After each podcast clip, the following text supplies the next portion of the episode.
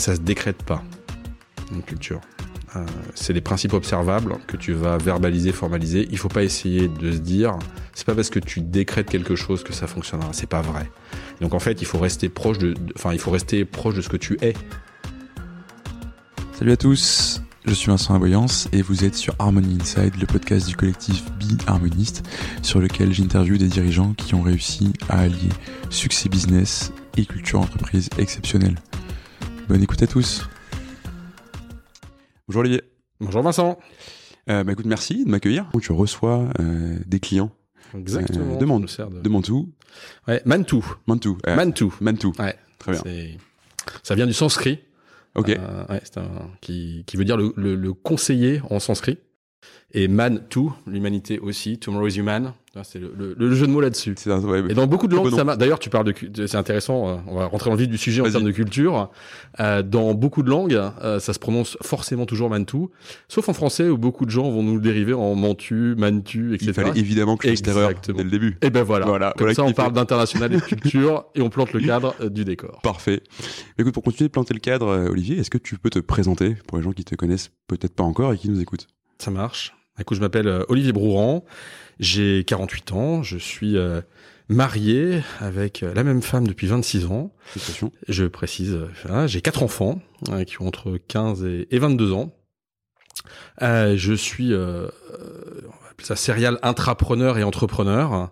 Donc je suis aujourd'hui le, le- le fondateur, le, le- chairman et le CEO de Mantou, qui initialement a démarré il y a 15 ans sous le nom d'Amaris. Et puis je suis également euh, par ailleurs investisseur euh, dans pas mal de, de startups euh, en Europe. Voilà, et donc je dirige Mantou, euh, qui est une entreprise, un groupe de conseil euh, euh, et d'entre- aux, aux entreprises et un groupe de services aux entreprises, qui est un groupe suisse. Euh, et donc j'habite à Genève. Voilà. D'accord. Et alors pour continuer, alors à part du sanskrit et un nom qui est difficile à prononcer, euh, qu'est-ce que c'est Mantou? Euh, Est-ce que tu peux nous raconter comme si on n'était pas quelqu'un d'initié euh, au monde du conseil, etc. Alors, euh, notre métier finalement, si tu veux, c'est de mobiliser euh, les, les meilleures équipes et les technologies pour permettre à nos clients de réussir plus vite et durablement. Voilà. Donc, euh, euh, ça, ça, ça couvre un, un spectre de services qui est extrêmement large, et donc on les accompagne sur toute la transformation euh, du, du conseil du service pour eux. Donc, ça commence en amont euh, sur le, le, ce qu'on appelle le leadership advocacy. Donc, c'est comment on va les aider à définir leur raison d'être, leur vision, leur mission. Tu connais ce genre de choses, euh, en intervenant sur les dirigeants des grandes entreprises de façon euh, large. Ensuite, on va les aider à déployer euh, les technologies hein, qui leur permettent de- de- de- d'avancer à travers notre practice Amaris Consulting, Mhm. justement. Euh, on va les aider ensuite sur ce qu'on appelle le Total Workforce Management, donc qui permet de connecter euh, les, les, les, les équipes à nos clients de façon à leur permettre de réussir. On a en fait ensuite une practice qui s'appelle Expérience, dans lequel euh, on regroupe tout ce qui est conseil et accompagnement du client sur le marketing digital, le Web 3, le métaverse, et on a un studio de réalité virtuelle réalité augmentée, euh, qui est aujourd'hui un, studio primé et reconnu, qui permet d'accompagner euh, nos clients là-dedans.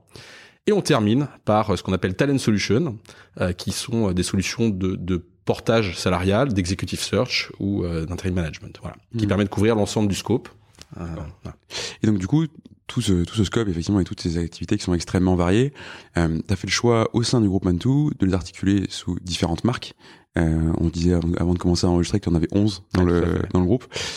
Comment ça marche? Est-ce qu'elles ont vocation à travailler entre elles? Est-ce que tu prends un client et tu lui fais remonter la chaîne de valeur, comme tu le dis, en, en partant? J'imagine que c'est pas toujours le cas, mais en partant euh, mission, vision, valeur, euh, jusqu'à arriver euh, dans le Web 3. Euh, voilà, comment est-ce que tu arrives à articuler tout ça dans un seul groupe? Euh, Ça peut être un peu complexe à appréhender. Autant de marques différentes qui sont sous le même pavillon. Alors, tu, tu, tu as raison, c'est quelque chose qui s'est fait au, au, au fur et à mesure du temps. Et euh, il y a une vraie culture, une vraie identité, puisque j'ai j'ai oublié de préciser qu'aujourd'hui, euh, en gros, c'est 10 000 personnes, c'est 810 millions de chiffres d'affaires, et c'est 60 pays dans le monde avec un peu plus de 115 nationalités. Donc Ça, ça, c'est posé. euh, voilà. Donc la diversité est quand même euh, extrêmement forte, et on est un groupe indépendant. Euh, puisqu'on est toujours resté euh, qui est la, la, la propriété des, des équipes qui travaillent dedans euh, et euh, pour lequel on a aujourd'hui une trentaine de pourcents du, du- de la valeur qui est partagée avec les équipes. Et donc en fait, pour répondre à tes questions, toutes les marques qui composent le groupe travaillent ensemble. Et donc parfois, on va pouvoir démarrer une activité avec un client en prenant l'angle effectivement de l'aider sur la raison d'être. Mhm. Et ensuite, on va déployer d'autres activités. On peut aussi démarrer euh, avec euh, de l'engineering euh, avec ce client-là, et puis après d'aller faire autre chose. Si je te prends des exemples de, projets qu'on a pu réaliser, pour un grand constructeur automobile par exemple, on leur a conçu un showroom en réalité virtuelle pour aller choisir et configurer ta voiture.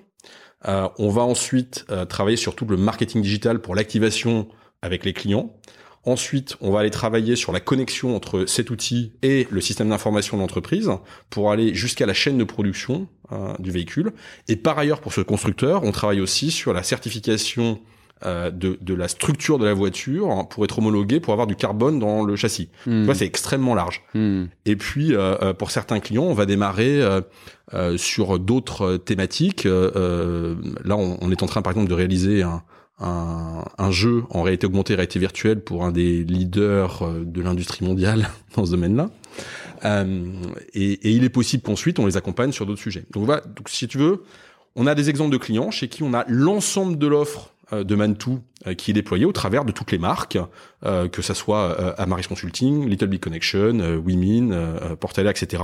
Certains on déploie que deux marques ou trois marques. En fait, Mhm. notre notre métier, c'est justement de bien connecter euh, euh, les, les, les, les technologies et les équipes aux clients, euh, de façon à l'aider à réussir, je te le disais tout à l'heure, plus vite et durablement. Et donc, en fonction des besoins, on va s'adapter. Mm. L'idée étant d'avoir une chaîne de valeur qui est très large euh, pour répondre à tous les besoins de- du client. Mais tu peux creuser une verticale comme tu peux l'aider euh, en enfin et ce qui, ce qui te permet d'ailleurs d'un point de vue business c'est très intéressant parce que tu peux cross-seller sur toutes les alors à l'horizontale ou à la verticale sur toute la chaîne de valeur donc ça c'est assez génial et pourquoi des marques différentes? Pourquoi pas juste t'appeler euh, Mantou tu vois. Par exemple si tu prends euh, des les, les gros gros cabinets de conseil mondiaux euh, genre les Big Four etc il y a pas ils ont pas 12 marques quoi. Des fois ils, ils font une petite acquisition puis ça change et puis ils se font absorber. Mais en général quand tu bosses avec euh, KPMG tu bosses avec KPMG quoi. Alors, le, le, alors déjà, le monde du conseil du service est un, un, un univers qui est extrêmement fragmenté, parce que j'ai plus les derniers chiffres, mais euh, il y avait pas loin d'1,8 million de sociétés de conseil en Europe, par exemple, juste en Europe. Euh, donc, euh, tu, tu vas avoir de tout, y compris au sein de, de, de grands groupes dont tu vois une marque, mais qui en fait en ont plusieurs. C'est aussi ils rachètent régulièrement des le- cabinets plus petits Exactement. Euh, puisque la, la spécificité de Mantou d'ailleurs, c'est qu'on n'est pas un build-up. Donc ce qu'on appelle un build-up, c'est effectivement un groupe qui s'est constitué par acquisition successive. Euh, nous, c'est un modèle de croissance organique, croissance interne. Euh, ça veut dire qu'effectivement, les 10 000 personnes, euh, sur les 10 000 personnes aujourd'hui que- qui, qui composent le- le- l'entreprise, je crois qu'on a dû faire l'acquisition, ça représente 250 personnes au grand maximum, dont 125 qui viennent de rejoindre euh, les équipes il y a même pas six mois, euh, au travers d'une marque qui s'appelle euh, Valuement. Euh, donc on, on a on a vraiment cette culture euh, de, de, de on va dire de, de croissance organique qui néanmoins euh, justifie le fait de se matérialiser par des marques parce que la diversité des métiers qu'on adresse est extrêmement large. Aujourd'hui, il y a peu de groupes. On est on est encore une entreprise qui est petite parce que 10 000 personnes.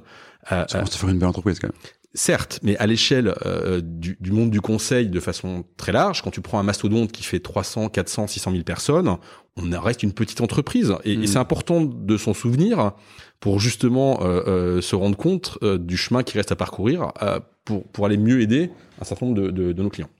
Euh, donc, donc, donc voilà, donc chaque marque, euh, euh, et donc même si on est encore une petite entreprise, on a par contre un scope de couverture de services qui est extrêmement large.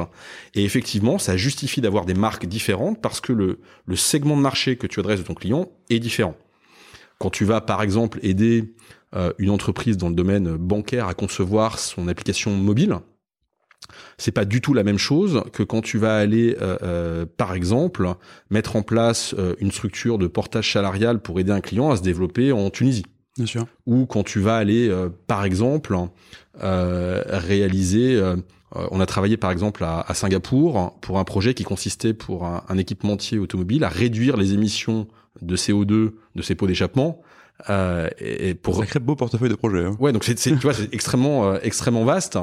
Euh, ça, ou alors par exemple, on avait travaillé, je crois, c'était euh, à Lyon de mémoire, sur un projet où euh, on travaillait sur l'automatisation des dossiers médicaux euh, d'une d'une institution euh, hospitalière, de façon à, à mettre du machine learning pour réduire le temps de travail.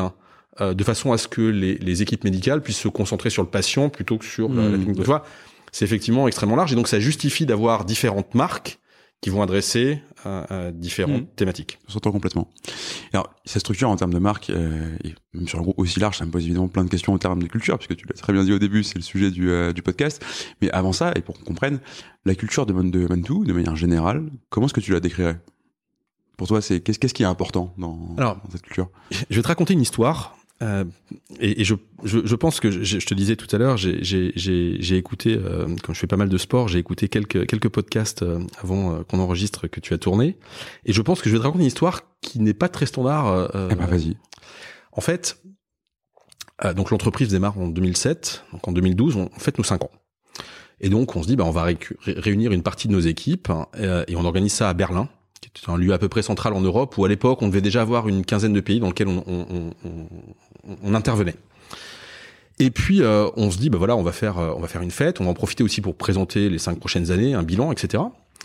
Et on se dit, mais il serait peut-être temps aussi de réfléchir sur que- quelque chose, hein, parce qu'un un consultant externe nous dit, mais vous avez jamais écrit vos valeurs Et donc ça faisait cinq ans que l'entreprise, donc on était pas loin de 900 personnes quand même déjà. hein. Oui. Ah quand oui. Oui, au bout de cinq ans, on était 900 à peu près. Euh, c'est ça, puisqu'on a démarré première année 0, euh, 20, 100, 200, 400, 600, 900, c'est ça. Donc on était, on était 900 personnes et en fait on n'avait jamais écrit euh, nos valeurs. Euh, alors ça, ça, ça, peut, ça peut sembler bizarre parce qu'aujourd'hui c'est quelque chose qui n'arriverait quasiment plus dans le monde dans lequel on est. Et en fait, on a travaillé là-dessus, donc on a fait euh, ce que tu connais très bien et ce que vous savez faire, un, séminaire vision, mission, valeur. Et quand on l'a fait, euh, la personne qui nous a aidé à le faire nous a dit c'est pas très compliqué chez vous parce que vous les avez jamais, jamais écrits, mais c'est tellement observable euh, que c'est extrêmement clair. Euh, et donc ça a été très rapide à les mettre en place euh, pour ça. Et donc depuis, on les a écrits. C'est des valeurs qui sont maintenant euh, dans l'entreprise depuis donc tu vois 2012. Enfin, elles ont- toujours été en fait. C'est la Mhm. culture d'entreprise qui est comme ça. Donc ils sont écrites, on va dire, et, et marquées au fronton de l'entreprise depuis 2012. Donc ça fait maintenant une dizaine d'années. Et on vient en faire évoluer deux parce que justement, euh, on trouvait que c'était ça représentait mieux ce qu'on va être ou ce qu'on est pour les prochaines années. Donc des valeurs, t'en as 5. Alors exactement, on en a une qui est une valeur socle, Ok. qui est l'indépendance. D'ailleurs, c'est amusant, je pourrais te raconter une autre anecdote après là-dessus. Euh, donc il y en a une qui est l'indépendance, puisque le, le, le Mantou est euh, une entreprise indépendante. C'était probablement une des rares entreprises de cette taille-là indépendante encore dans le monde, euh, du conseil, du service. Et pour nous, l'indépendance, c'est assez fondamental. C'est-à-dire que c'est ce qui est dans l'ADN de l'entreprise, qui a toujours été et qui nous permet euh, d'avoir une vision euh, long terme. On trouve que c'est important projet, de- de- d'avoir des projets qui soient euh, un projet qui soit durable, qui soit sustainable, on dirait en, en Mhm. anglais. Euh, et pour ça, le fait de pouvoir voir loin euh, est important et l'indépendance permet de faire ça. Parce que t'es pas sur une logique court-termiste où tu dois rendre des comptes de manière euh, Exactement. trimestrielle, etc. Exactement. Et ce qui se relie assez bien avec le fait que tu as ouvert 30% de ton capital aux équipes de, de, de Mantou.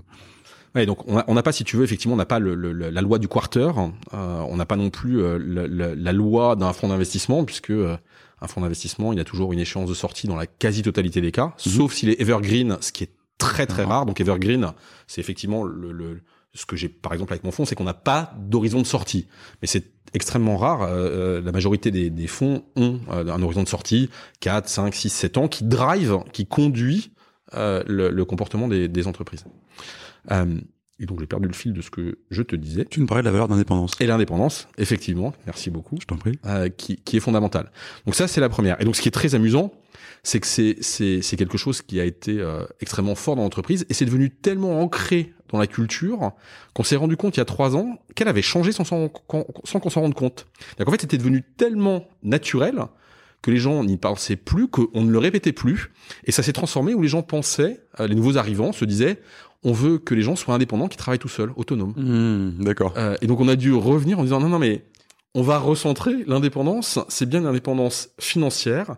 En fait, on veut être maître de notre destin, maître euh, de notre futur, et que euh, l'environnement extérieur n'impacte pas euh, la trajectoire de carrière, la méritocratie, la performance de, de chaque individu. Et au, bout de donc ça, quatre- au bout de 80 personnes qui sont passées dans ton bureau te dire qu'ils voulaient passer freelance et bosser avec toi en presta pour être Non, c'était vraiment, c'était vraiment pas ça. Tu, tu, tu, tu vois, tu, tu, on se déplace, euh, on, se déplaçait beaucoup avant le Covid euh, pour voir nos équipes dans le monde, puisque tu vois, on a, je crois qu'on doit avoir quelque chose comme 85 bureaux dans 60 pays, donc euh, t'imagines que euh, ça, ça, ça fait du monde à, à voir. à, à voir et dans des, dans des, sur cinq continents, donc euh, on couvre tout. Et en fait, euh, les, les, les, les équipes euh, euh, te disaient tout simplement, oui, l'indépendance, on veut, on a bien compris, hein, ce que ce qu'on veut, c'est que les gens soient indépendants et travaillent seuls et autonomes. Non, c'est pas du tout ça. Hmm. Donc c'était vraiment cet esprit-là de dans le comportement. Euh, alors que fondamentalement, c'est vraiment pas euh, ce qu'on veut. Au contraire, ce qu'on attend de nos équipes, c'est bien le fait d'aller. Euh, en fait, la, liberté, c'est d'aller voir les gens, de prendre des avis, d'avoir des idées, d'être créatif, et ensuite de pouvoir être responsable de ce qu'on fait pour pouvoir l'exécuter. Hmm. Donc ça, c'est, ça, c'est la première, c'est la valeur socle, c'est l'indépendance.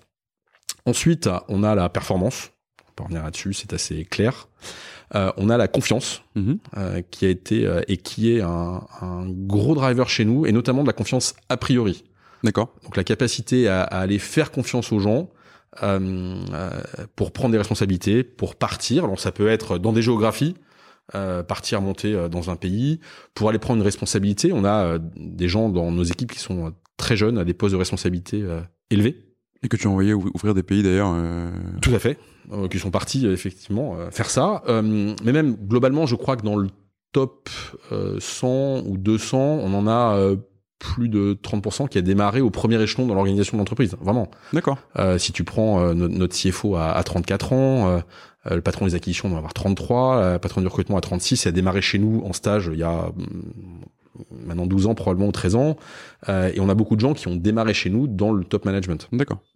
Donc cette confiance a priori, euh, voilà, la, la, une, une des membres du Comex qui s'occupe de ce qu'on appelle aussi positive impact et qui dirige une de nos practices qui s'appelle Little Big Connection. Mhm. Euh, pareil, a démarré chez nous euh, euh, au Canada. Constance, euh, elle était, elle était euh, toute seule là-bas. euh, enfin, il était deux, mais elle démarrait l'activité euh, et ensuite prend la direction et elle doit avoir euh, 32 ans, je crois, ou Mhm. quelque chose comme ça, euh, et deux enfants qui viennent d'arriver. Donc c'est pour nous euh, vraiment dans l'ADN et c'est ce qui aussi nous drive au quotidien euh, et, et- et qui est marquant. Et donc on essaye de dupliquer ça, même si c'est amusant de constater que avec l'âge, les gens ont tendance à ne plus se souvenir qu'ils ont eu cette responsabilité ce jeune, que tu veux dire.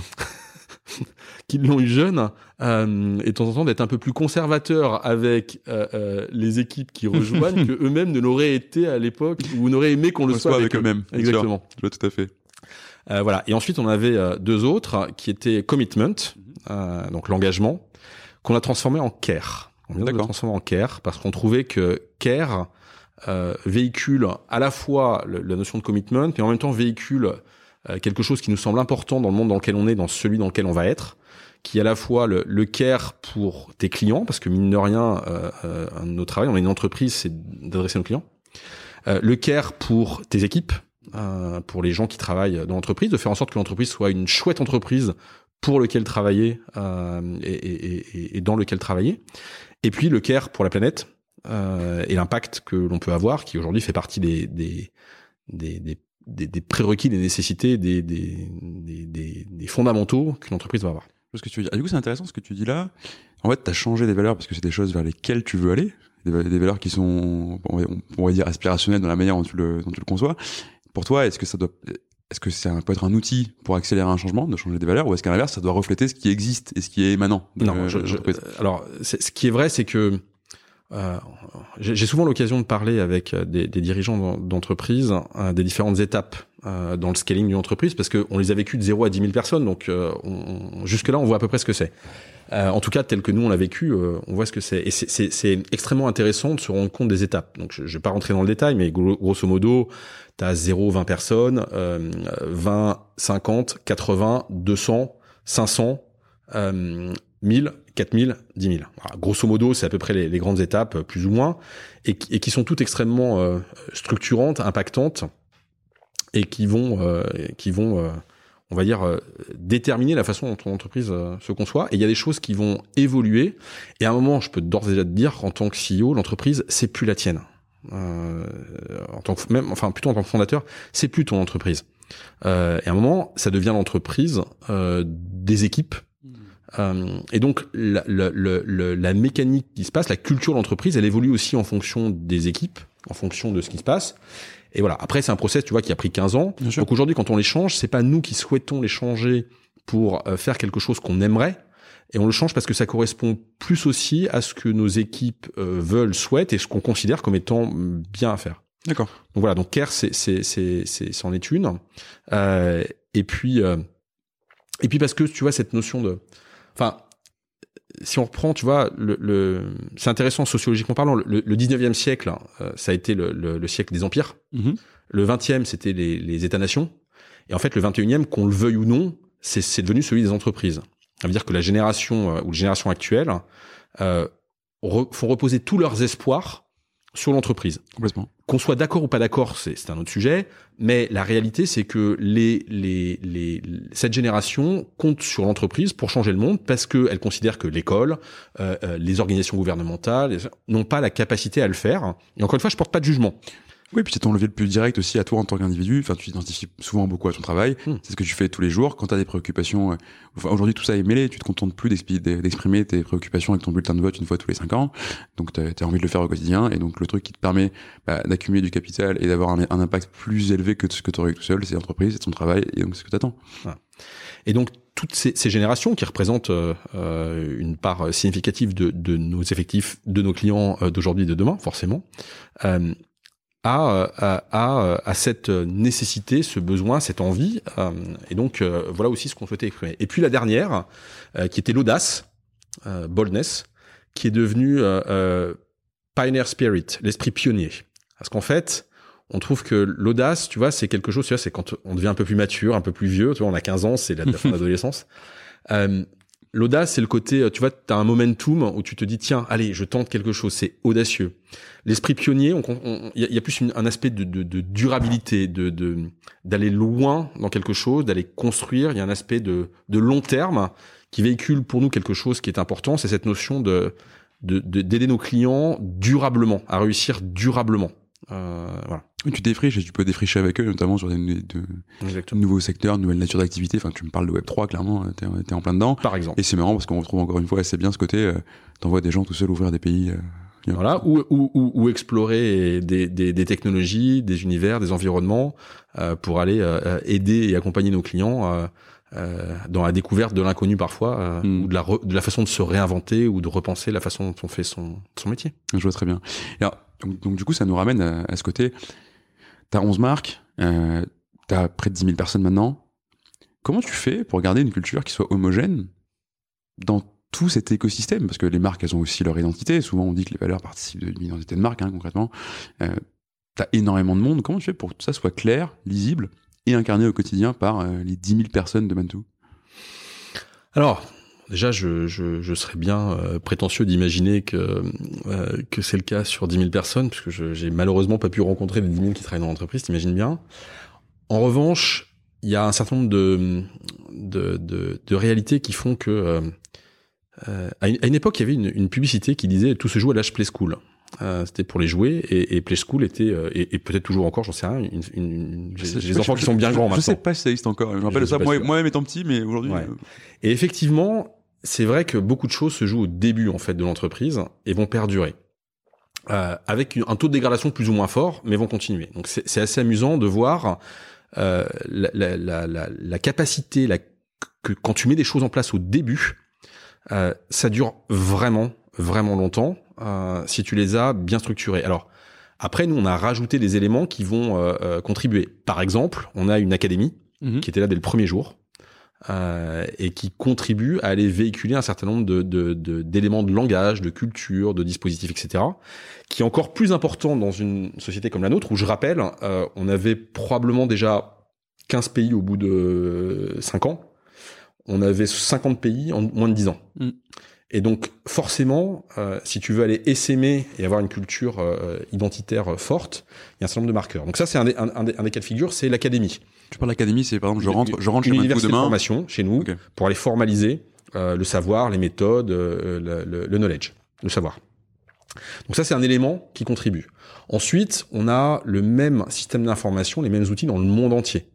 Et ça, c'est quelque chose qui est extrêmement euh, important et qui va vraiment jouer euh, parce que tu vas retrouver une identité de culture, de langage. Après, ça n'empêche pas certaines certaines marques d'avoir aussi leur propre identité, leur leur propre truc. Mais ce qui est, ce qui moi je trouve est important, c'est quand deux personnes se rencontrent, que tu aies les mêmes réflexes, les mêmes codes.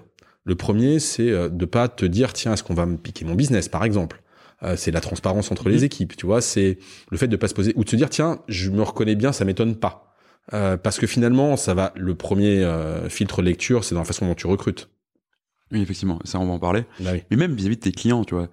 À l'inverse, garder cette unicité de culture euh, avec toutes tes marques différentes, mais c'est un gage qui est génial pour tes euh, pour tes clients. Ça veut dire qu'il sait qu'il bosse avec euh, Amaris et demain avec euh, Little Big Connection pour en prendre, euh, Ouais, pour en ou- prendre deux. ouais, exactement.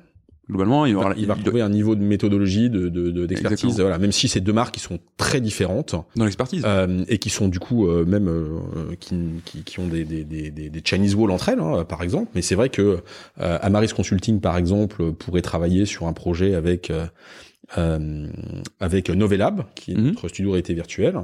Et effectivement, il va y avoir une, une méthodologie, une approche, parce que les gens ont été recrutés avec un certain nombre de, de- avec un ADN qui est commun, et en même temps aussi euh, ont été formés, ont été coachés. Il y a une culture du coaching chez nous qui est importante, la transmission, Euh, ce qui est différent du management, hein. Mhm. deux choses très différentes. Euh, et souvent, on met en place euh, du management, mais pas souvent du, du coaching.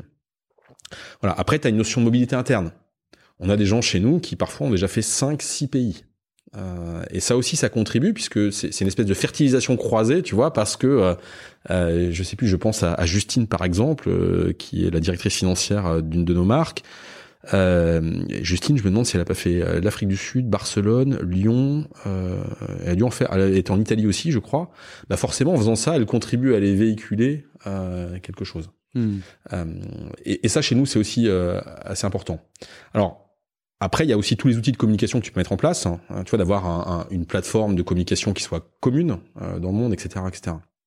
Et si on revient sur l'interculturel, justement, au sens où tu as beaucoup de pays, euh, est-ce que le fait d'avoir... euh, alors déjà, est-ce qu'une une culture entreprise euh, que tu as créée euh, enfin, en Suisse, en France, euh, en Occident, est-ce que c'est transposable facilement dans le, reste du monde?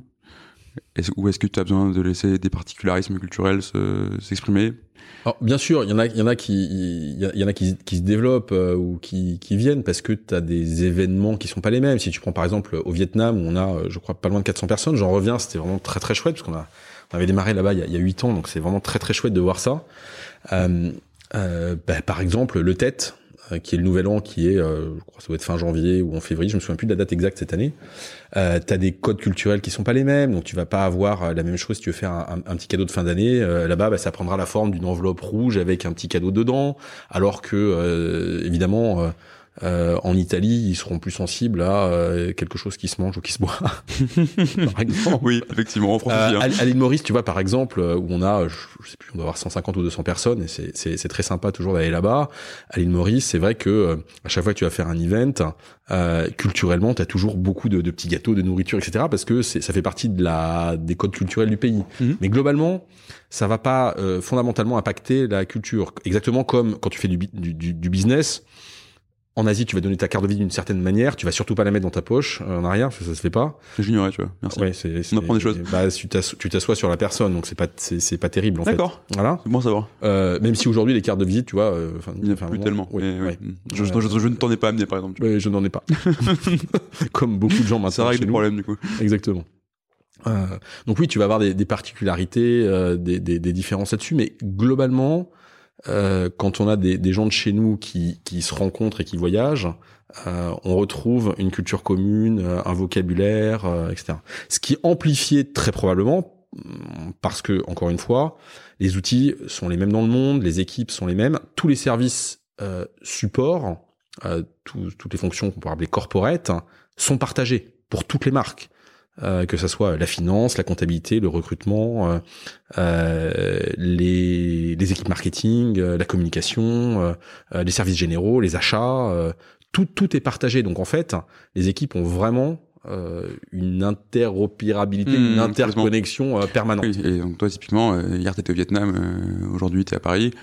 Enfin, tu, vas dans n'importe quel bureau, euh, c'est la même chose, et c'est pareil pour n'importe quel consultant. Tu retrouves, tu retrouves, tu retrouves ton environnement. euh, ouais, tu retrouves un environnement euh, effectivement de façon assez marquée. Alors c'est vrai que ça a été probablement amplifié par le fait que déjà il y a 15 ans, on avait configuré l'entreprise pour travailler en remote, Hmm. pas en full remote complet, mais on travaillait à distance, donc avec euh, du cloud, du digital, des tu, plateformes. tu travailles chez tes clients, euh, tu travailles à distance. Hein. Ouais, mais même pour nous en interne, c'est très particulier euh, euh, et c'est- vraiment. euh, Enfin, on a on- aujourd'hui tout le monde connaît Teams ou l'équivalent. Euh, avant Skype, hein, nous on avait Link Oui, Euh, et, tout à Share- fait, et Share- ouais. et SharePoint, je me souviens l'avoir configuré en 2015, euh, 2007 quand on a démarré quand même. On avait Mhm. déjà une plateforme SharePoint euh, collaborative à distance. Euh, je dis pas que SharePoint est le meilleur outil, c'est pas le sujet. C'est on, dé- oui, on travaillait déjà. du collaboratif, Ouais, exactement. qui existe depuis le début, quoi. Ouais, c'est ça. Et, et, et, et en fait, ça, tu vois, 15 ans plus tard, c'est tellement ancré dans l'ADN que ça semble évident. Et c'est quand on a, euh, on est confronté, soit en tant que dirigeant, soit dans les équipes, à l'extérieur, ou alors que quand, quand on intègre des gens de l'extérieur, euh, que tu te rends compte à quel point ça façonne la culture de ton entreprise. Hmm. Et tu vois, on, on- tu me dis en, en tant que dirigeant, ça m'amène sur un, un autre sujet. Cette, cette entreprise, tu l'as créée. Euh, au début, tu enfin, étais tout seul ou tu étais avec des, des cofondateurs On a, on a démarré à, à, à plusieurs, euh, vraiment en mode bootstrapping. Ouais. euh, à Genève, euh, Jean-François était euh, Tunet, euh, qui est, qui est aujourd'hui le DG du groupe, était euh, lui à, à, Lyon. Euh, donc oui, on a démarré à plusieurs. euh, ouais. Et donc toi et, et tes associés aussi, vous avez mis vos valeurs personnelles en fait dedans. Euh, tu me dis quand euh, on grandit sur une boîte de 10 000 personnes, cette boîte elle est plus à toi. À quel moment pour toi ça, ça bascule et est-ce que ça a été facile de, de voir entre guillemets euh, pas un désalignement mais quelque chose qui s'éloigne entre tes valeurs perso, ce que tu Ah non, peux non, faire dès pour le début coup, pour et, le coup, c'est les pas le cas. Non, pour le coup, c'est c'est c'est c'est c'est absolument pas le cas. Il y a pas de il y a pas de désalignement ou quoi que ce soit. C'est de l'évolution euh, qui se fait. Il y a aucun désalignement, euh, bien bien au contraire. Euh, mais c'est exactement comme dans une vie. Tu grandis, tu changes, tu évolues. Hmm. Euh, ce qui est sûr et certain, c'est qu'en fait, il y a un moment assez merveilleux en tant que dirigeant, assez magique, c'est quand tu te rends compte que toutes tes équipes sont meilleures que toi et savent mieux faire un truc que toi. Et ça, c'est vraiment génial. Il paraît que c'est là que tu as réussi en tant que en tant qu'entrepreneur. Ouais, moi, je trouve. Hmm. Moi, je trouve. Je comprends complètement. Ah, même si, euh, ouais, et je trouve. Et ça, c'est, c'est, et pour beaucoup, c'est perturbant des fois parce que, tu- en fait, le, le vrai boulot d'un leader, c'est d'être capable de former des gens qui vont être meilleurs que lui. Mais euh, pour ça, il faut être capable. euh, De comprendre ce qu'ils font et de maîtriser ce qu'ils font? non, non, il faut être surtout capable d'accepter le fait d'avoir des gens qui, justement, t'es là pour les rendre meilleurs que toi et ils vont être meilleurs que toi, ils savent mieux faire que toi. Et tant mieux, et c'est comme ça euh, qu'on évolue. Euh, et que du coup, ça veut dire qu'il faut être. C'est pour ça qu'il faut la confiance a priori. Parce qu'en fait, il faut donner, il faut être généreux dans le management pour donner le plus possible de ce que tu as aux gens que tu coaches, que tu encadres, de façon à ce qu'ils grandissent le plus vite possible pour être meilleurs que ce que tu as pu être, qu'ils prennent tes qualités, qu'ils essaient, essaient de pas trop donner tes défauts, ou en tout cas qu'ils les prennent pas. Euh, et, et, et en fait, ça sous-entend de pas avoir peur de perdre sa place. C'est surtout ça le problème. A souvent un problème auquel, Bah, auquel des dirigeants alors, euh, qui sont là depuis quelques années, etc. Parce qu'il y, a- il y a vraiment effectivement ces effets de seuil et ces bascules. Et il y a un moment où tu peux plus tout contrôler. Et Non, tu dis, sûr. Tu, dois, tu dois laisser faire et tu dois aussi laisser les gens s'emparer de ton entreprise enfin, pour en faire quelque chose qui leur ressemble aussi. Et c'est et c'est cette bascule-là qui, est qui est intéressante. Toi, tu l'as vraiment senti ou c'est quelque chose qui s'est fait naturellement pour toi? Non, non, je crois que c'est, c'est- ça, ça a toujours été assez naturel euh, chez nous, mais il y a un moment où tu te rends compte que euh, si tu prends ton, ton, ton, ton comité exécutif, euh, ton, ton comité de management, tu réalises en disant ah ça y est, là ils sont tous, inc- je suis incapable de faire, euh, je peux re- je peux pas reprendre leur job et faire euh, aussi bien qu'eux. euh, Parce que t'es Elon Musk, euh, terminé. où, t'as besoin- où tu peux reprendre le job de n'importe qui dans la boîte. moi je pense que c'est pas vrai. Je pense pas non plus. je pense que c'est pas vrai. Ah, ça me semblerait pas possible en fait. Mais- Euh, non, et, et d'ailleurs, ça serait malsain parce que ça veut dire Hmm. que, enfin, je- je- c'est impossible. Euh, Et je, et je pense qu'en plus de ça, ça m'étonnerait que ça soit le cas parce que sinon, ça, ces entreprises n'auraient pas pu se développer aussi vite. Oui, d'accord, mais il aime bien raconter des histoires là-dessus. Ouais. Donc, euh, Mais je, je, moi, je crois pas que ce soit possible. Et donc justement, si on parle de faire grandir et qu'on parle de recrutement, euh, j'ai- enfin, j'aimerais qu'on revienne sur le fait, tout à l'heure tu m'as dit, on est passé de 0 à 900, on n'avait jamais écrit nos valeurs, elles étaient hyper prégnantes. J'imagine que ça veut dire que quelque part, tu sais très bien qui tu veux recruter et tu sais très bien euh, le transmettre aux gens qui vont devoir recruter, parce que même à 900, tu vois plus tout le monde en entretien. hein. Ah non, je te confirme. Voilà. À 10 000, je pose même pas la question, mais non, mais, mais alors, Mais- coup, mais- euh, mais au début, et ça- heureusement, heureusement que même, même à- t'as dû en faire un paquet quand même, mais euh, Oui, oui, après, t'as une question d'entraînement. Je crois qu'on avait compté la, la dernière fois, on, on comptait, euh, je crois que j'ai dû voir 4 à 5 000 candidats dans, dans ma carrière. ça va, c'est pas mal. Euh, donc effectivement, bah, c'est comme de tout. Hein, quand tu t'entraînes, euh, j'ai- entendu un, un- un- je crois que c'était Edgar Gros-Piron qui était passé, je sais plus où, qui racontait que pour gagner les, les Jeux Peut-être chez Mathieu Olympiques, Stéphanie d'ailleurs. Est-ce que c'était chez Mathieu? C'est possible. Ouais. Il y est passé, Bon, il, il a fait- de toute façon, il, a fait tellement Ouais, de, ouais, podcasts et qui disait qu'il avait dû faire, je crois, 1,2 million de, de boss euh, répétés, répétés, répétés pour être euh, champion Hmm. olympique. À un moment, il n'y a pas de mystère. Plus tu t'entraînes. euh, voilà. C'est d'ailleurs pour, pour illustrer ça, mon il y a il y a huit ans, je sais plus exactement quand, euh, Étienne qui est le, le, le DRH du groupe est arrivé et euh, on avait travaillé ensemble euh, 15 ans auparavant, donc on se connaît bien, euh, mais j'avais pas retravaillé avec lui et euh, j'ai été euh, sidéré de voir. euh, euh, on s'est déplacé, je sais plus dans quel site on se déplaçait, je, probablement en Asie pour faire le pour l'onboarding euh, euh, là. Et en fait, j'ai vu faire une réunion avec euh, quelqu'un et il a dû faire probablement en 10 minutes ce qui m'aurait fallu une heure d'entretien ou de réunion pour moi faire, pour me rendre compte de qui était la personne, etc. C'est juste que bah, il a un entraînement qui est supérieur au mien. Hmm. Euh, voilà. Et donc c'est- c'est c'est- c'est exactement ce genre de choses. Il y a une question d'entraînement de mécanique. Donc pour revenir au recrutement dont tu parles, Oui, tout à fait. en fait c'est à la fois euh, c'est la façon dont tu vas euh, mettre en place ta procédure de coaching. Mhm. Si par exemple, si de, en gros, euh, je, t'intègre, je t'explique comment on fait les choses, je te le montre, ensuite tu le fais devant moi, et après je reviens voir là-dessus. Quand tu fais ça, tu vas finalement essayer de transmettre, euh, tu, vas expliquer, donc tu vas transmettre le pourquoi, le pourquoi on fait les choses, le comment on le fait. Tu vas essayer de donner les best practices, les, meilleures méthodes que tu peux avoir. Tu montres à la personne, donc tu montres que c'est possible, et tu montres du coup comment le faire. Et plusieurs fois, tu m'as vu faire un, deux, trois, quatre, cinq entretiens, dix entretiens. Euh, ensuite, tu le fais devant moi, donc je, vois si effectivement tu as réussi à, à récupérer la quintessence de ce qu'on sait faire. Euh, et ensuite, tu vas le faire, et trois, quatre mois plus tard, je vais pouvoir regarder de nouveau est-ce qu'il n'y a pas une dérive? Hmm. En fait, un des problèmes de la culture, c'est le principe des assiettes chinoises. Euh, tu vois, dans le cirque, euh, t'as t'as t'as Ouais. qui fait tourner une assiette et elle tourne nickel. Il en fait tourner une, deux, trois autres, puis il doit revenir sur la première parce que sinon elle se casse la gueule. Et la culture, je pense, que je trouve que c'est une bonne image. La culture quelque part, c'est ça, c'est qu'en tant que dirigeant ou en tant que que que- qu'entreprise, t'es obligé d'aller secouer tes petites assiettes pour remettre ta culture à niveau en permanence. Hmm, Tu lances un mouvement, mais tu repasses. Bah, ouais, c'est c'est- pas une fois que c'est fait, c'est fait quoi. c'est c'est jamais acquis en fait. C'est jamais acquis. Euh, voilà. Et, et puis c'est au travers aussi d'actes forts de temps en temps, managériaux, qui font que ça rappelle aux gens. euh, voilà. Donc ça peut être des crises. Mhm. Euh, les crises en général sont un, moi je trouve un très bon révélateur de, de voir la- le niveau de la culture d'entreprise. C'est en général ce qui te reste quand c'est. Ah, ça te, ça te rend. Crise, euh, ouais. Enfin, tu, tu te rends compte à quel point ton entreprise est forte quand elle est capable de passer une crise en équipe euh, de façon euh, euh, collaborative. C'est bien d'avoir des valeurs de, confiance, par exemple. Quand tout, va, quand tout va bien, on se fait confiance, y a pas de Ouais. problème, tu vois. Ouais. Quand ça va pas, euh, se faire confiance, c'est quand même un peu plus difficile, quoi. Donc, c'est effectivement là que tu mesures si euh, c'est quelque chose qui est réel c'est quelque chose qu'on s'est dit parce que ça faisait bien. Ouais, c'est ça. Et, que tu te rends compte qu'effectivement, ton entreprise, elle est, et ça- rend très fier en tant que dirigeant de voir que tes équipes, elles sont capables euh, d'affronter des choses absolument euh, terribles et difficiles, sans toi d'ailleurs. Euh, et, ça, c'est extrêmement fort dans, la culture. Et donc, histoire des assiettes chinoises, là, on revient là-dessus. toujours, tu es obligé de revenir sur le métier pour remettre un certain nombre de choses. Je te parlais de l'indépendance tout à l'heure, c'est Mhm. un bon exemple Complètement. tu es obligé de revenir. Alors c'est vrai que la distance, l'éloignement euh, rend les choses compliquées. Mais si je reprends sur la, la culture, par exemple, sur un exemple, souvent les, donc je te disais, j'investis aussi pas mal dans, dans, dans des startups euh, en Europe et ailleurs. Et souvent les dirigeants de ces startups veulent m'avoir au capital parce que je suis entrepreneur, qu'on a fait du scaling, euh, et souvent me disent, OK, qu'est-ce qu'on doit faire pour aller euh, euh, euh, préparer un scaling international? Et en général, euh, les premières choses que je vais dire, c'est, écoute, c'est assez facile, il faut déjà que tu apprennes à bosser à distance. Et, et 9 fois sur 10, on me répond, non, ça c'est pas bien. Nous, on voudrait d'abord monter à 30, 40, 50 personnes sur le même endroit pour bien créer une culture très forte. Et en fait, Aujourd'hui encore, tu entends, tu entends ça? Ok. c'est, c'est, je dirais, euh, Et moi qui pensais que c'était bien démocratisé maintenant. non, parce qu'il y a vraiment ce truc qui est, euh, euh, c'est important d'être à côté au, au, au- début jusqu'à 20, 30, 40 personnes Mm. pour créer une culture.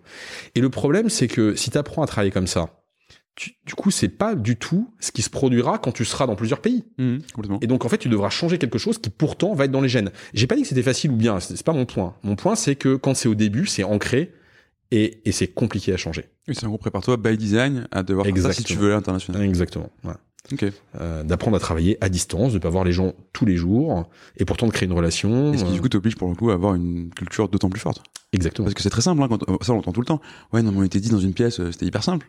Et après on était 50 dans, même, dans, même dans le même bureau, hein, tu vois. Mais ça devient déjà beaucoup plus compliqué. Et alors quand tu commences à être 100, 300, 1000, etc., oui, c'est encore, c'est effectivement Ouais, Il sujet. y, y a une vraie, y a une, enfin, on n'imagine même pas à quel point il y a une dégradation euh, qui se produit. C'est, c'est, c'est, c'est impressionnant. C'est le, le- le- l'effet du, comme le, comme un, comme un téléphone arabe qui va se faire sur des éléments euh, euh, où tu avais par exemple, un- je sais pas moi, une façon de, de- d'aborder un problème client, Mhm. et tu regardes dix ans après, c'est, pas possible. euh. Et, voilà. Et cette dérive là, c'est, c'est un travail de tout le temps, tout le temps. C'est- C'est c'est pas simple. Et c'est comme ça que tu, que tu scales une culture?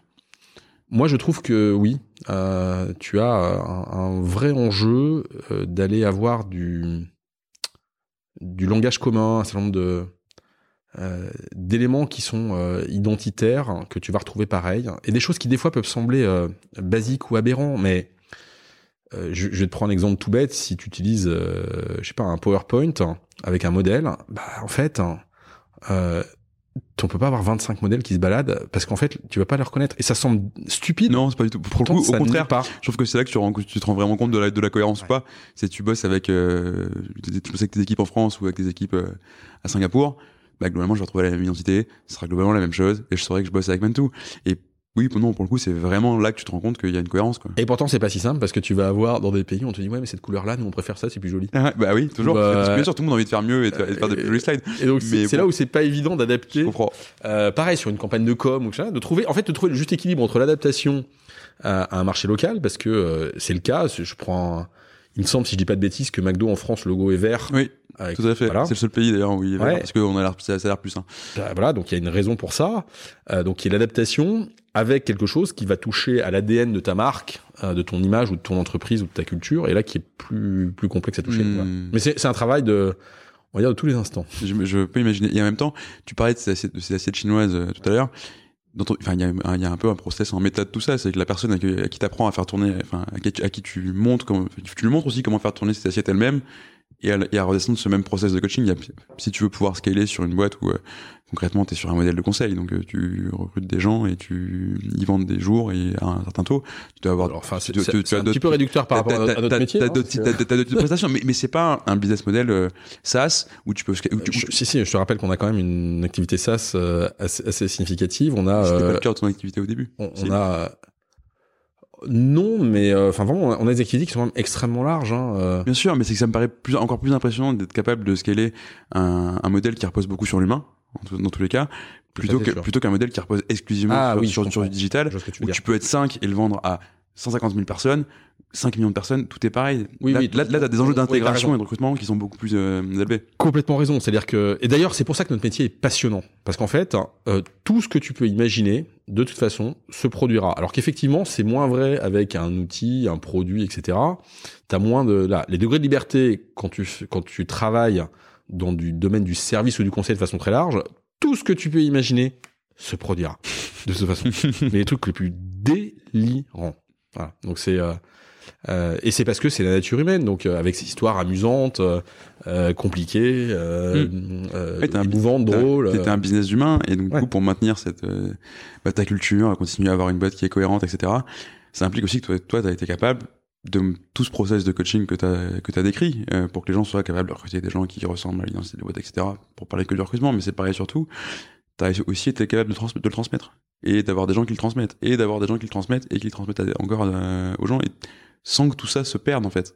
Mhm. Et c'est ça qui est pour le coup en termes de, de scaling de, de culture un vrai enjeu. Avoir écrit ta culture, ça t'aide pour ça, mais pour le coup c'est assez impressionnant d'avoir réussi à le faire sur un groupe de 10 000. Écoute, euh, euh, oui, oui, je, je c'est, c'est, c'est, en tout cas, euh, c'est agréable de se dire quand tu te lèves le matin et que tu vas bosser, que tu bosses euh, avec des gens dans lequel, avec lesquels tu es content de bosser. Euh, et ça, c'est quand même un, un marqueur finalement. Euh, là, quand je vais, quand je me déplace sur euh, un site et que je vois des gens euh, dans nos équipes, je suis content de les voir. Euh, quand on fait un, un, un event euh, ou un séminaire, je suis content de voir nos équipes et je, je pense que c'est le cas pour elles aussi. On, on est content de se Mhm. voir et c'est, tu, tu sais que les gens que tu vas croiser, tu vas partager un certain nombre de choses. Par contre, ça sous-entend à ce que je disais tout à l'heure, j'ai, j'ai pas terminé, pardon. De temps en temps, tu es obligé en fait d'avoir un acte fort qui marque ta culture. Et je me souviens notamment, euh, il y a, je sais plus, peut-être euh, 7 ans, 8 ans, on a licencié un dirigeant qui venait d'arriver au bout de trois semaines euh, pour un acte de d'harcèlement sexuel.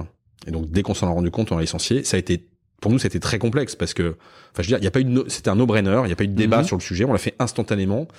Alors que pourtant, ça a été pour l'entreprise une charge, un coût, une configuration qui était vraiment problématique. Ça nous a coûté beaucoup d'argent, beaucoup de temps. euh, euh, c'était euh, complexe, mais on n'a pas hésité une seule seconde. Et c'est dans ces cas de figure-là où tes équipes, elles savent que tu prendras des décisions qui sont dans le cadre de tes valeurs, indépendamment du coup que ça peut représenter euh, Mm. pour l'entreprise ou l'opportunité qui va être perdue. Euh, et ça, je trouve que c'est de temps en temps, tu as quelques marqueurs comme ça euh, qui font que tes principes de ta culture sont vraiment observables euh, et il y a pas de débat. Et c'est là que tu fais toute la, la notion d'exemplarité d'un dirigeant pour son sens. Et oui, effectivement, il n'y a pas de culture sans ça. Euh, complètement d'accord avec toi. Pour finir sur le sujet du, euh, du recrutement, tu reçois combien de candidatures euh, par an à peu près? Euh, écoute, je je crois qu'on doit traiter euh, et Caroline, qui est la patronne du recrutement, le dirait mieux, mais je crois qu'on doit traiter entre euh, 40 et 60 000 candidatures par semaine. Enfin, ouais, ouais c'est ça, 40 à 60 000 euh, euh, candidatures par semaine globalement dans le monde. Et comment tu fais? Parce qu'on entend partout que le marché euh, est, euh, est pénurique, qu'il n'y a plus de compétences, que Il les l'est. gens, euh, voilà. Il. Mais pourtant, tu arrives quand même à Il avoir cette attractivité-là. Comment tu l'expliques? le, le, le- on est encore, même si c'est moins vrai depuis depuis quelques mois, euh, puisque l'argent fou des startups s'est tari et donc on est revenu à un écosystème un peu plus rationnel Mm. euh, là, même si le, enfin c'est c'est c'est- on, on est quand même quand on est sur un marché de technologie, on adresse de façon large, hein, euh, tech enable- enabler, on va dire, on adresse des problématiques qui chez nos clients sont de toute façon structurellement euh, ancrées dans les besoins. Donc Mhm. il y a une pénurie, elle est certaine. Il y a une pénurie de talents. Maintenant, euh, ça, ça reste, enfin, la, la, la clé du recrutement de, de qualité, ça reste la quantité. Euh, C'est-à-dire qu'effectivement, c'est mécanique. Euh, le fait de voir beaucoup de candidats, c'est ce qui va te permettre d'identifier ceux qui seront, euh, ceux qui vont le plus matcher à ta culture, ton fonctionnement, euh, et qui vont mélanger à la fois des compétences euh, soft skills humaines et en même temps des compétences euh, de réalisation. Bien sûr. Et puis euh, le fait d'avoir aussi des gens, euh, d'être capable d'intégrer des gens qui vont faire un job qu'ils n'ont pas forcément déjà fait. Euh, complètement. Parce que la clé, elle est quand même aussi d'avoir, euh, on est tous euh, en général contents d'évoluer, de progresser. Tu recrutes pas forcément quelqu'un pour euh, Faire le même job qu'il a déjà fait la- trois fois, quoi. Exactement. Sinon, c'est qu'il y a un problème. Mais justement, pour, se- pour se donner le luxe du, du choix et pour avoir beaucoup de candidats pour prendre les meilleurs, il faut que les gens ils aient envie de venir. Alors, il faut qu'ils aient envie de venir. euh, et comment tu fais pour il qu'ils faut, aient envie de venir chez moi il faut que tu passes aussi beaucoup de temps sur ces sujets-là. Et donc, souvent, je, je vois beaucoup de. C'est assez marrant, je vois souvent beaucoup de dirigeants euh, qui, qui, de grands groupes ou de startups qui disent euh, non, le recrutement c'est le plus important, les talents. Et qui dit ok, tu fais combien d'entretiens par semaine? Tu passes combien de temps sur le recrutement disent, Oh, une heure, une heure et demie. Hmm. Ah oui, d'accord. Il y a un y a pas un truc. Et en fait, au moment où il me répond ça, il me dit oh, j'ai compris ce que tu viens de dire. Oh, bah oui, Il m'a eu. bah oui, et c'est souvent, et d'ailleurs, c'est pas que, c'est pas vrai là-dessus, je veux dire, je me suis fait prendre au piège comme tout le monde, où euh, je discute avec, euh, euh, je sais pas, ça peut être avec un mentor ou un dirigeant, qui me pose une question de mes enjeux, je lui en parle, il me dit, tu passes combien de temps Ah ouais, t'as raison, dis donc, je l'ai raté celle-là. Hmm. C'est-à-dire qu'en fait, ce que je considère comme important, je n'y consacre pas le temps qu'il faut. On l'a tous fait, c'est normal. C'est pour ça que c'est important de brasser avec d'autres personnes. Et donc, sur le recrutement, c'est exactement le, le- la même chose. Tu vas aller... euh, Passer du temps. de passer du temps.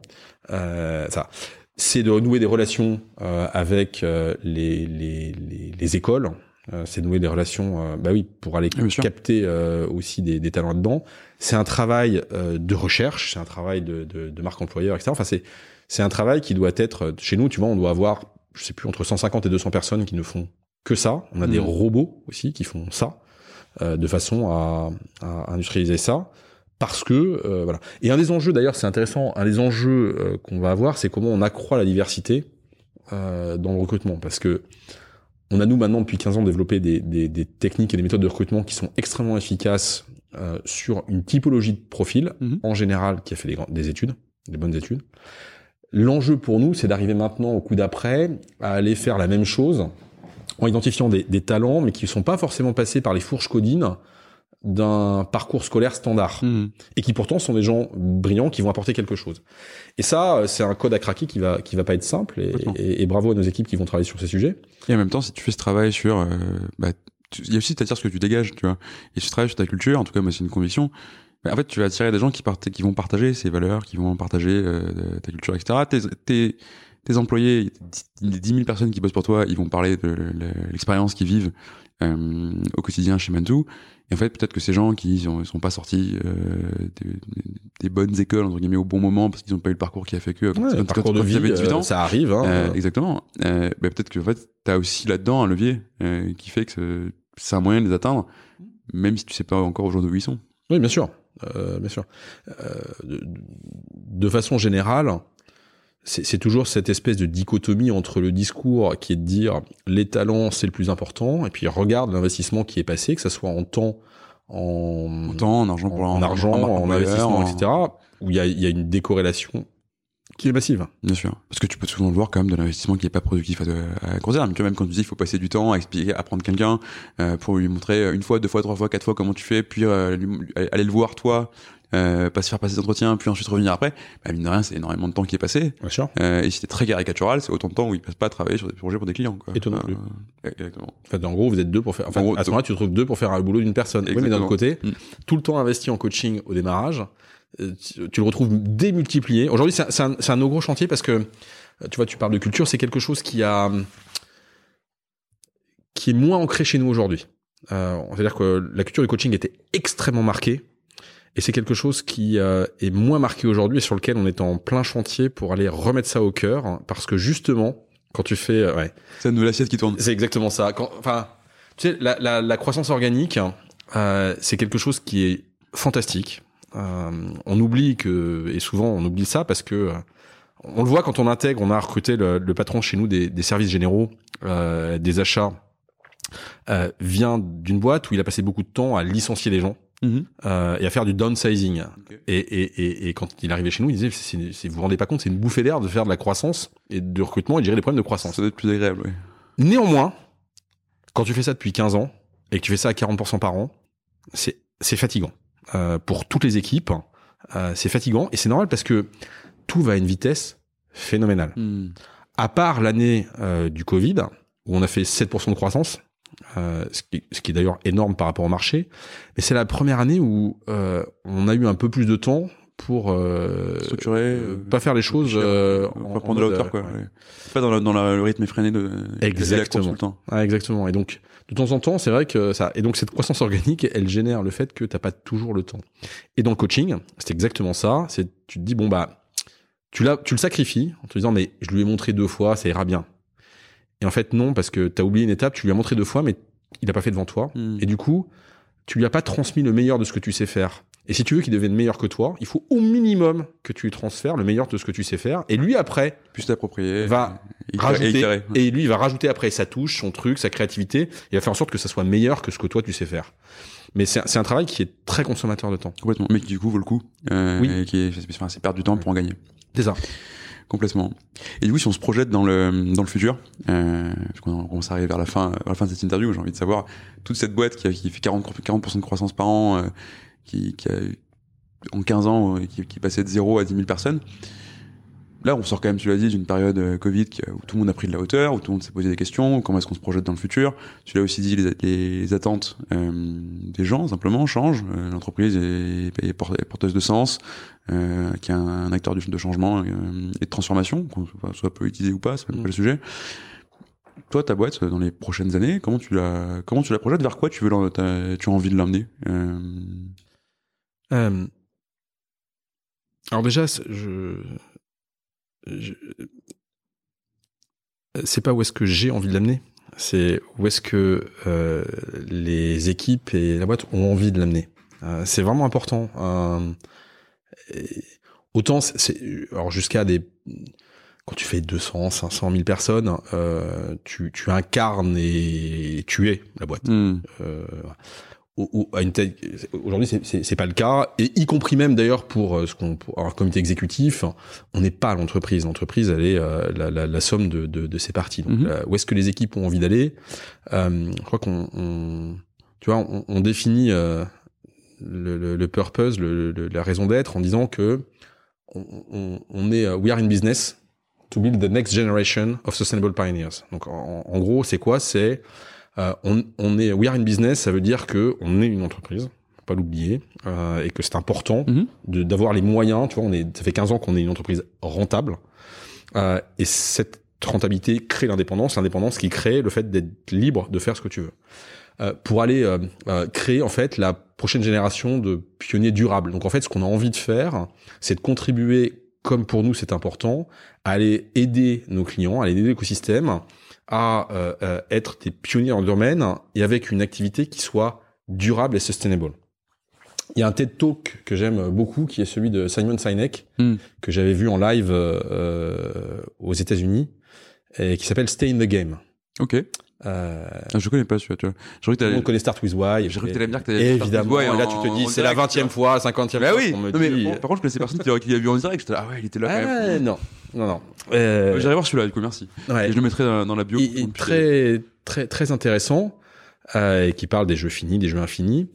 Et, Mhm. et, et globalement, le vrai sujet, c'est euh, euh, comment on fait pour construire une entreprise euh, qui sera là pour durer, euh, avoir un impact positif sur son écosystème, euh, sur ses différents stakeholders. En gros, passer de shareholder à stakeholder. Et donc, comment tu as, tu retrouves en gros de l'équilibre sur le fait qu'une entreprise, elle adresse euh, les territoires sur lesquels elle opère, elle adresse ses clients, elle adresse ses talents et elle adresse ses actionnaires, et qu'il faut un, un certain équilibre là-dedans. Là où la financiarisation de l'économie create value for the shareholder. Enfin, nous a créé, nous a, nous la a valeur pour conduit, exactement. Donc c'est retrouvé un, un, un espèce d'équilibre là-dedans euh, et de pouvoir un- un- avoir d'être durable. Alors pour la planète évidemment, parce que c'est une préoccupation qui est majeure euh, euh, aujourd'hui évidemment, euh, et qu'un dirigeant soit d'accord ou pas, c'est pas tant le sujet en fait. Mhm. La réalité, c'est que c'est une nécessité vitale absolue, à la fois pour la planète, mais aussi pour ton entreprise, parce que de toute façon, une entreprise qui n'adresserait pas ces sujets d'impact positif sur le monde, de toute façon, disparaîtra. Elle ne pourra plus recruter, elle n'aura plus de clients. Enfin, c'est aussi simple que ça. Et donc, c'est c'est- c'est- c'est vraiment... euh, donc, c'est comment tu l'ancres ça au sein de ta stratégie, tout en ayant une notion de business. C'est-à-dire comment tu transformes tes opérations, tes activités, ton business, de façon à avoir à la fois un impact positif et en même temps à créer de la valeur. Mhm. Euh, parce que les deux ne peuvent pas être dissociés, sinon ça posera un, problème. Euh, et donc cette notion de, de sustainable, pour nous, c'est important euh, de construire des choses qui peuvent durer dans le temps, qui ont une notion de projet industriel, qui ont une notion d'impact positif sur les gens. Après, très honnêtement, qu'est-ce qu'on fera dans 10 ans Je suis incapable de te répondre pour une bonne raison. C'est pas 85%, devant, déjà. oui, et puis même 85% des métiers euh, qu'on fera en 2030, donc c'est à peine dans 8 ans, n'existent Pas. pas aujourd'hui. Donc forcément, ça veut dire qu'une entreprise, elle devra euh, euh, euh, monter le niveau de compétence de ses équipes, elle devra repenser la façon dont elle forme ses équipes, et finalement arriver à avoir une équipe des talents euh, et un, un- un écosystème tel que de toute façon, euh, elle sera capable de s'adapter au monde dans lequel on va évoluer. Mhm. Dans lequel on va évoluer, pardon. Et tu vois, je reviens sur euh, ce côté sustainable euh, qui, qui est du coup enfin, la- le, le- le- l'évolution en tout cas dans le purpose de toutes les entreprises et, et à, fortiori, à fortiori la tienne et donc de celle de, tout, euh, de tous les gens qui travaillent avec toi chez Mantou.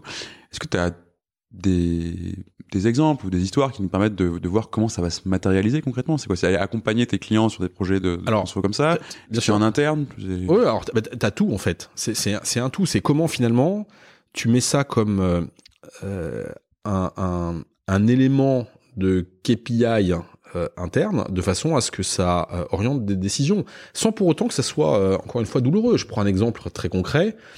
On doit acheter, je sais pas, peut-être euh, 1000 ordinateurs par an, j'en sais rien, 1000 laptops. Tu peux les acheter sous un label qui est le label TCO, qui est un label qui te garantit que la production de ton laptop euh, respecte des émissions de CO2 qui sont euh, euh, admissibles. Hmm. Euh, tu peux aussi les acheter sans. Mais tant qu'à faire, autant les acheter avec. Oui, Je complètement. veux dire, c'est voilà, Euh, c'est déjà de travailler sur la mesure. Euh, là, donc en interne, c'est de te dire comment tu vas pouvoir mesurer euh, ton bilan. Alors, tu vois, pour une entreprise comme la nôtre, nous c'est 12 000 tonnes de CO2 euh, euh, par an, donc scope 1, 2, 3, donc on peut pas non plus ou 17, 12, non 12. Donc on peut pas non plus considérer que euh, euh, on est un gros pollueur. Néanmoins, on, on s'est engagé euh, sur le, le, le programme Net Zéro, Mhm. qui est une réduction de 90% des, j'allais dire 90% à la Suisse, 90% ou à la Belge, T'aurais pu, je t'aurais pas euh, ou, à la, ou à la Belge où j'ai vécu 7 ans à, à, à Bruxelles. Euh, donc 90% de nos émissions de CO2 euh, d'ici à 2050, bah forcément, euh, tu mets en place tout un programme qui va permettre d'atteindre ces, ces objectifs-là et dans toute l'organisation de, de finalement avoir un filtre de lecture de comment on peut faire. Et Mhm. puis, et surtout, c'est comment en termes de de- d'impact chez nos clients on peut le faire. Donc par exemple, tu vas réfléchir sur la façon dont tu peux aider tes clients euh, là-dedans. Alors ça peut être de les aider sur leur bilan, mais pas que. Ça peut être aussi, par exemple, tu vois, je te parlais de Singapour. On a aidé euh, ce constructeur à réduire ses émissions. Euh, Oui, tout à fait. Voilà, tu-. Et en même temps, c'est un business. Je veux Mhm. dire, on, complètement. on- on gagne de l'argent avec. Euh, et c'est ça qui est important, en fait, c'est d'arriver à trouver cet équilibre où comment tu réfléchis à transformer la façon dont tu fais le métier en ayant moins d'impact, tout en, pour autant, créant de la valeur. Et en restant une entreprise. Eh ben oui. Complètement.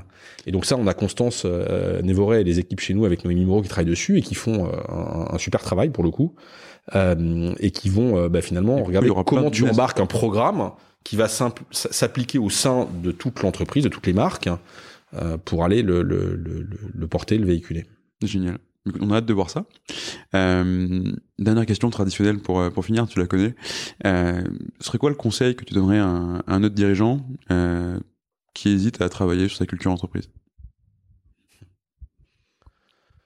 ah, Je suis mal placé pour dire ça, parce que pendant 5 ans, on n'a pas fait. Donc, euh, euh, alors, si, le seul euh, que je peux donner, c'est ça se décrète pas, une culture. Euh, c'est des principes observables que tu vas verbaliser, formaliser. Il faut pas essayer de se dire, c'est pas parce que tu décrètes quelque chose que ça fonctionnera. C'est pas vrai. Et donc en fait, il faut rester proche de, enfin, il faut rester proche de ce que tu es. Et l'exercice qui est compliqué, je sais pas si c'est ce que ce que vous faites, l'exercice qui est complexe, c'est de trouver les mots justes pour verbaliser et aider le collectif à accoucher de ce que t'es. Mmh. Euh, oui, bah oui, c'est ça qui est compliqué. Euh, on dit quand euh, là on on faisait évoluer nos deux valeurs, euh, donc euh, care à la place de commitment et pioneer spirit à la place de, de boldness, enfin d'audace. C'est trouver le bon mot qui représente ce qu'on a envie de donner. Donc tu vois, on va, on va tous travailler, mais tu, tu connais l'exercice sur, tu vas tous travailler sur des, des, des, des phrases, du verbalisation, etc. pour arriver à trouver le bon mot. Et c'est très complexe euh, de le faire sans avoir quelqu'un qui t'aide à le faire. C'est quasi impossible. Euh, je prêche pas pour ta paroisse. Enfin, je prêche pour ta paroisse. Oui, mais il faut tienne aussi, au final. Mais oui, mais, tu as, as, complètement raison. Ouais. Comme une raison d'être. Au passage, ce qu'on fait avec nos clients, tu, enfin, si on le fait avec nos clients parce que tu as besoin d'un regard extérieur pour t'aider à aller la poser. Et de manière générale, tu peux pas le faire toi dans ta propre entreprise. Euh, c'est toujours bien de te faire accompagner. Pourquoi? Parce que bah, tu es tu fais partie de ta propre entreprise. Donc, quand tu bouges, ça fait bouger les choses. Et on dit, euh, don't ask a fish about the weather, parce que t'es dedans, tu t'en rends pas compte. Euh, et chacun de tes mouvements va avoir un impact. T'as tes propres biais, t'as les propres choses que t'as envie de faire. Donc oui, effectivement, c'est bien de, de, te faire accompagner. Et, effectivement, ça ne se décrète pas. C'est pour ça qu'il faut partir des équipes. Alors, il y a un autre euh, phénomène qui va jouer, mais qui concernera euh, moins de personnes, c'est que euh, à un moment aussi, malheureusement, on vieillit tous. et tu n'es plus forcément représentatif de ce qui fait l'ensemble de ton entreprise. Donc c'est important que ce soit pas toi qui décide. Hmm. Euh, je te prends un exemple très concret. Quand on a euh, choisi d'avoir Mantou comme nom pour euh, coiffer l'ensemble des marques de, de l'entreprise, c'est pas à moi de choisir. C'est pas à Jean-François, qui est mon associé, de choisir. Parce qu'en fait, on n'est pas forcément représentatif du panel de, de, de, de ceux qui vont la vivre cette marque. Et donc c'est c'est au c'est à la cible euh, qui te reste de, de, de, finalement de choisir parce que c'est elle qui est importante. Et donc ça c'est pas évident. Euh, non, c'est un recul qui est pour le coup assez rare. Ouais, c'est c'est c'est et donc c'est compliqué de te dire bah finalement c'est pas à moi de le faire. Euh, pareil sur les couleurs d'une entreprise. Sinon en fait euh, si tu demandes aux gens qui travaillent dans la tech et qui ont mon âge, on te dira tous bleu, parce que le bleu, c'était la couleur de la tech. Et donc, toutes les boîtes sont bleues. oui, effectivement. Oui, une notion, une notion, une notion de lâcher prise, effectivement, et le fait que ouais. qui, qui est assez transparent dans toute, toute l'interview, hein, c'est que c'est plus ton bébé à un moment donné, quoi. Ça reste, si, ça reste. Oui, mais tu dois le laisser euh, mais tu vois, évoluer, quoi. Exactement comme euh, mes, mes, enfants, d'ailleurs, tiens, j'en profite, un petit clin d'œil à mon fils Alexandre qui fête ses 20 ans aujourd'hui. Joyeux anniversaire. Bon anniversaire, mon fils. Euh, c'est comme tes enfants, un, un, tu essaies de leur donner le plus possible, et j'espère que qu'on a réussi avec ma femme. Et à un moment, en fait, euh, ça devient des adultes avec euh, leurs envies, leurs initiatives, etc. Et, et, et c'est super chouette. Ça reste quand même tes enfants. Bien sûr. Il y a une partie de toi qui est dedans et qui est assez significative, une partie de ta vie. Euh, et, et, voilà. Donc, euh, mais ils ont leur, leur identité, leur personnalité. C'est vraiment, moi, je trouve que c'est assez comparable. Euh, t'es fier d'eux, tu les regardes évoluer en même temps. C'est pas toi, c'est différent, mais il y a une partie de ce que tu as mis en culture, en envie, en éducation, en accompagnement, en, en exemplarité. T'as raison. C'est comme les enfants quand ils nous ont vu avec ma femme travailler, faire des projets, être super contents, etc. Bah, jusqu'à preuve du contraire, ça leur donne envie. Euh, de, de, faire des projets. Bien sûr. Euh, parce qu'ils ont vu leurs parents heureux, euh, beaucoup travailler, énormément travailler, y compris aujourd'hui encore, mais globalement contents. Bah écoute, je propose que ce soit le mot de la fin. Bah ça marche. Merci beaucoup Olivier pour cette interview, c'était un plaisir. Merci. Euh, et puis à bientôt. À bientôt, au revoir.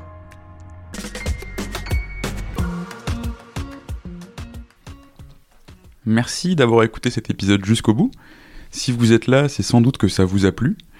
Si vous voulez nous aider, n'hésitez pas à partager cet épisode euh, à votre boss, à votre ami qui veut monter une startup depuis toujours, ou à toute personne qui pourrait être intéressée par la culture entreprise. Vous pouvez aussi vous abonner sur Apple Podcasts, Spotify ou toute bonne application de podcast. Et vous pouvez également nous laisser un avis 5 étoiles de préférence sur Apple Podcasts. À très bientôt pour un nouvel épisode et merci à tous.